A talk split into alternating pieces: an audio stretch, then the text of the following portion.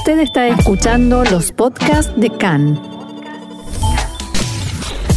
CAN, Radio Nacional de Israel. Coronavirus, Omicron siguen siendo el tema del día, de la semana, del último tiempo y por supuesto, como veníamos informando, también el aspecto económico de la cuestión.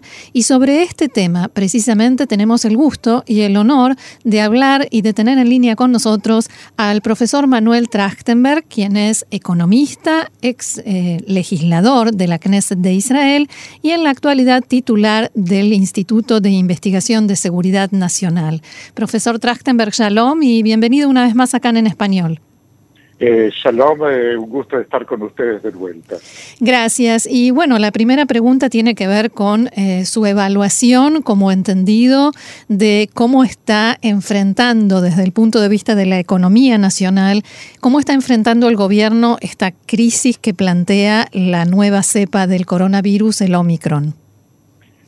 Bueno, eh, la crisis eh, actual eh, con el Omicron es muy diferente de lo que experimentamos hasta ahora en los últimos dos años por la cantidad enorme de gente que está afectada, pero por otra parte no se dan tantos casos de enfermedad grave y hospitalizaciones, lo que permite mantener a la economía funcionando en forma por lo menos formal, eh, pero por supuesto que está afectada por el hecho de que hay tanta gente que no asiste al trabajo eh, por eh, porque están enfermos o porque están aislados, porque estuvieron en contacto con alguien enfermo.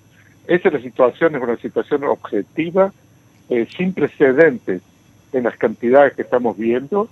Y la pregunta es cómo podemos reducir al mínimo el daño que eso causa tanto en el campo eh, de la salud, por supuesto, y en el campo económico. Eh, hay gente que dice que el gobierno, de hecho, está manejando la situación eh, con un cierre que no declara formalmente para no tener que pagar las compensaciones que corresponderían. ¿Qué opina usted de esto? Sí, mira, yo creo de que el no haber hecho el cierre es la medida eh, eh, acertada, eh, porque un cierre es muy drástico, ya nos olvidamos de eso, pero afecta, el efecto es mucho más pronunciado, mucho más grave y no está justificado, porque si de todos modos el Omicron este eh, se expande y contagia de la manera que contagia, el cierre puede demorar un poquito el proceso, atenuarlo un poquito, pero no cambiar eh, el, el, cauce de la, de la pandemia. Entonces, ¿para qué? ¿Para qué hacer más daño a la economía si no tiene un efecto eh, realmente pronunciado sobre la salud pública? La, el asunto de, de pagar eh, eh compensaciones. Compensaciones.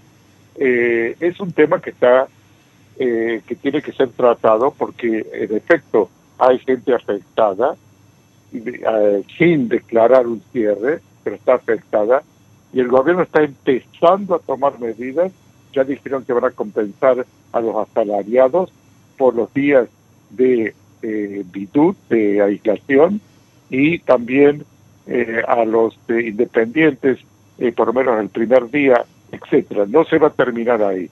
Estoy seguro de eso. El gobierno va a tener eh, respondiendo a la presión popular, eh, dar más compensación, pero no va a ser la compensación masiva que se dio en los cierres anteriores. ¿Cómo se encuentra el equilibrio entre esa compensación que hay quienes tildan de populista, de repartir dinero eh, sin ningún criterio, y eh, las declaraciones de hace unos días del ministro de Finanzas Lieberman, que le dijo a la gente, bueno, cambien de profesión si no tienen trabajo en lo que están haciendo? Bueno, esa fue una declaración totalmente inadecuada. Eh, yo estoy seguro que lo entiende hoy en día eh, Lieberman no fue la única declaración que fue inadecuada, eh, pero eso, esas declaraciones no van a cambiar el hecho de que el gobierno va a tener que responder a, la, realidad, que la realidad es que mucha gente eh, está afectada. en mi forma de ver, lo que hay que hacer en esta situación es compensación ante todo a los negocios chicos, porque ellos no tienen eh, capacidad de aguantar eh, un golpe fuerte de, de, de, varias semanas. Eso tiene que ser algo inmediato.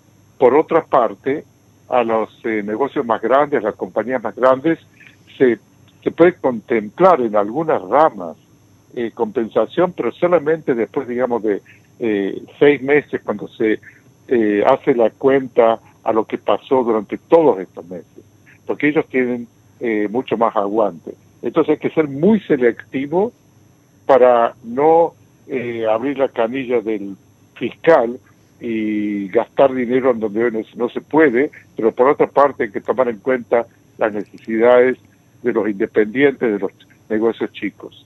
Sin embargo, eh, hay quienes decían, y lo escuchábamos hace un instante, eh, comerciantes y personas que dicen, no tan pequeños, que dicen, el Estado fue mi socio mientras yo ganaba plata y pagaba impuesto, impuesto a las ganancias, eh, impuesto al valor agregado. Ahí todo fenómeno repartimos, pero cuando estamos en problemas, ¿no?